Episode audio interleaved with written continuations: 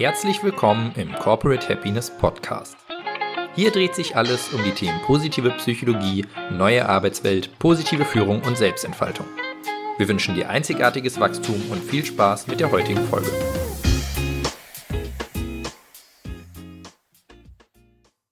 Resilienz. Dieser Begriff wurde in den vergangenen zwei Jahren viel verwendet. Gerade in Zeiten wie diesen wird immer wieder gepredigt, Resilienz sei der Rettungsanker, nach dem die Menschheit händeringend greift oder es zumindest versucht.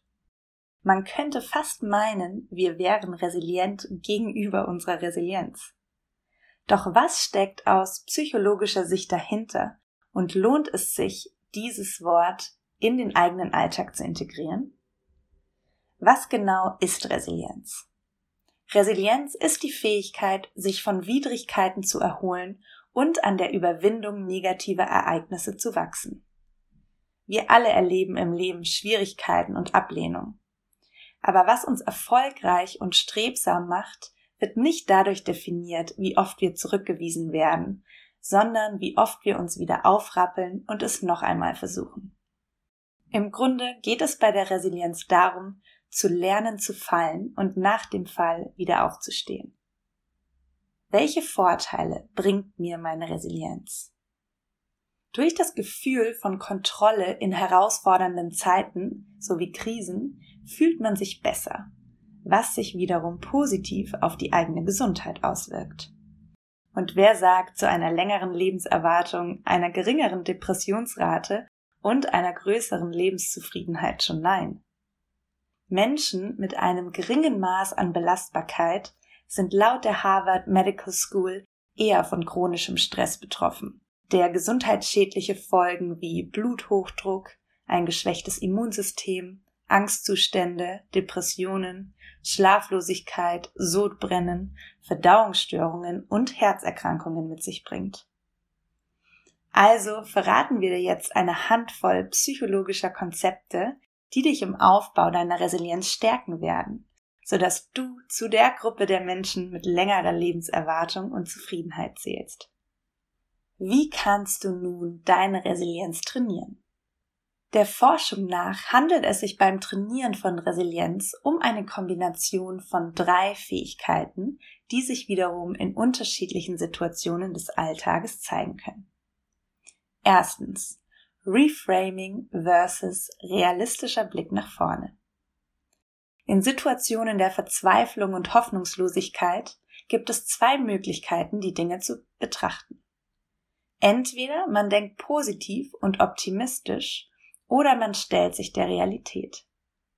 Das Konzept des Reframings kann deinen Optimismus unterstützen, indem du eine kognitive Umdeutung vornimmst.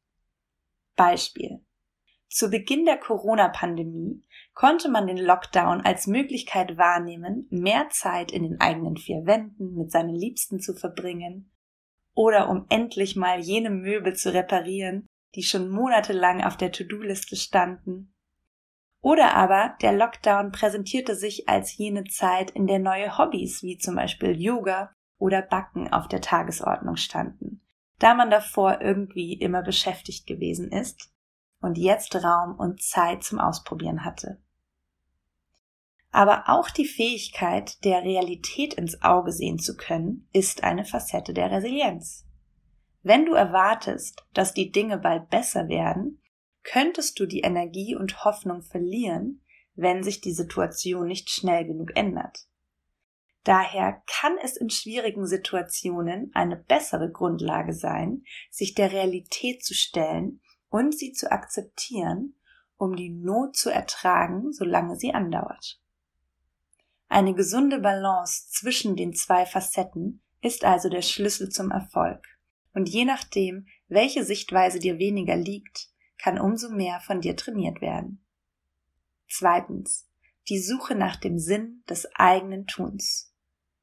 Der Kern der Resilienz liegt in deiner Fähigkeit, einen Sinn zu finden, selbst wenn du mit einem Schicksal konfrontiert bist, das du nicht ändern kannst.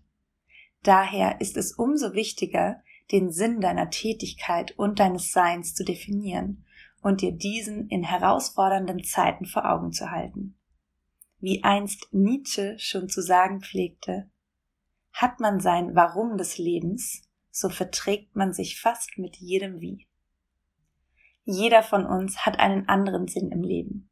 Dabei ist es völlig egal, ob dieser im Beruf, in einem sozialen oder politischen Anliegen, einem kreativen Projekt oder einer religiösen, spirituellen Überzeugung liegt und in der Karriere oder durch außerschulische, ehrenamtliche oder gemeinschaftliche Aktivitäten gefunden wird. Hauptsache, du hast den Sinn für dich definiert.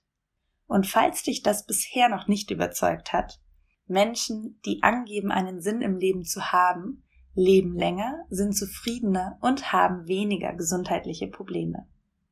Der Sinn des Lebens ist auch eine der fünf Säulen in dem bekannten PERMA-Modell von dem Psychologen Martin Seligmann.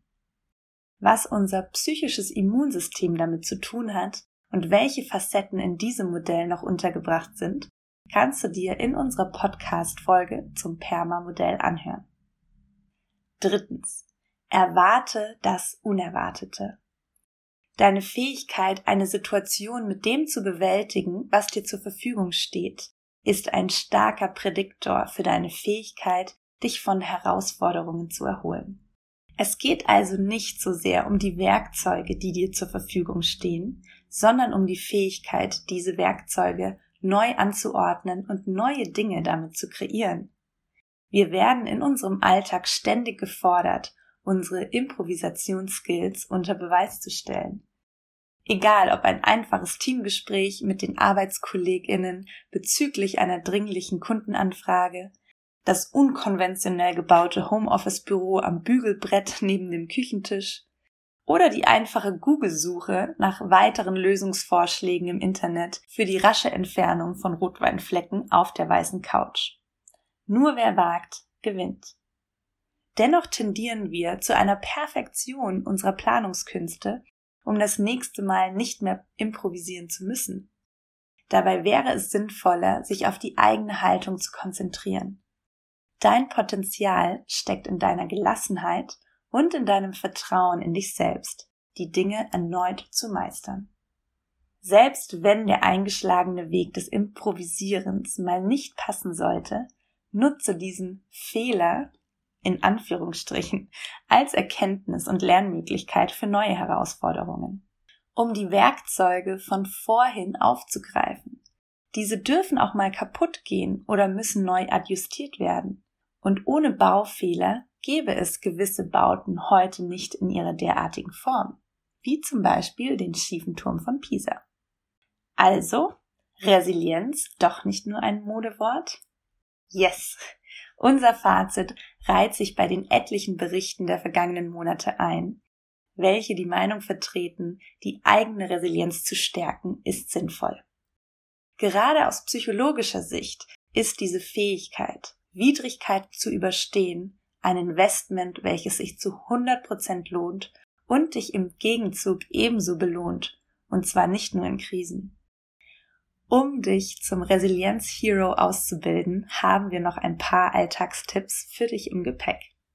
Deine Daily Doses Resilienz.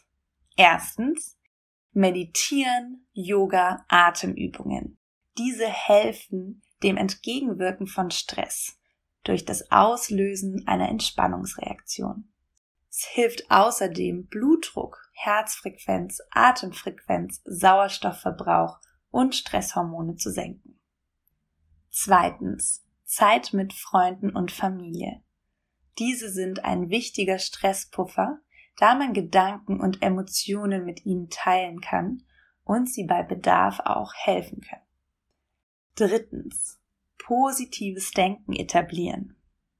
In negativen Situationen, also unter Stress oder in einer Krise, denkt man leicht darüber nach, was alles falsch läuft Daher bietet es sich an, am Ende des Tages einfach mal zu überlegen, welche drei Dinge gerade gut laufen oder für was du dankbar bist. Alles ist erlaubt, egal ob die Tasse Kaffee am frühen Morgen, das nette Kundengespräch am Telefon oder die Nachricht einer guten Freundin. Viertens, lächeln bitte.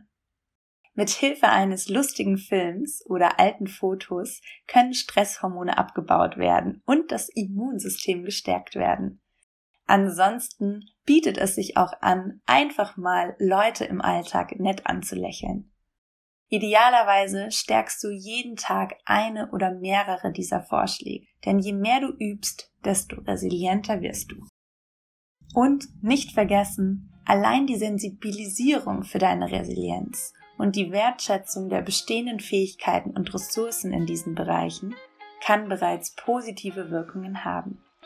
Zudem hat die Förderung dieses Bereiches positive Auswirkungen auf die anderen drei Hero-Dimensionen. Das Bewusstwerden von deinem einzigartigen individuellen Kapital, deinem persönlichen Hero, ist somit an sich schon eine starke und nützliche Intervention. Vielen Dank, dass du dir unsere heutige Folge des Corporate Happiness Podcasts angehört hast.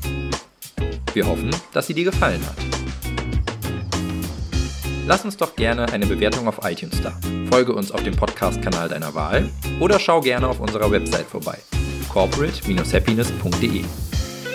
Hier findest du auch unseren Blog mit spannenden Beiträgen rund um die positive Psychologie und die neue Arbeitswelt. Und du kannst dich dort auch in unseren Newsletter eintragen, um immer auf dem Laufenden zu bleiben. Wir wünschen dir noch eine schöne Woche und freuen uns, dich bei unserer nächsten Folge begrüßen zu dürfen. Dein Team von Corporate Happiness.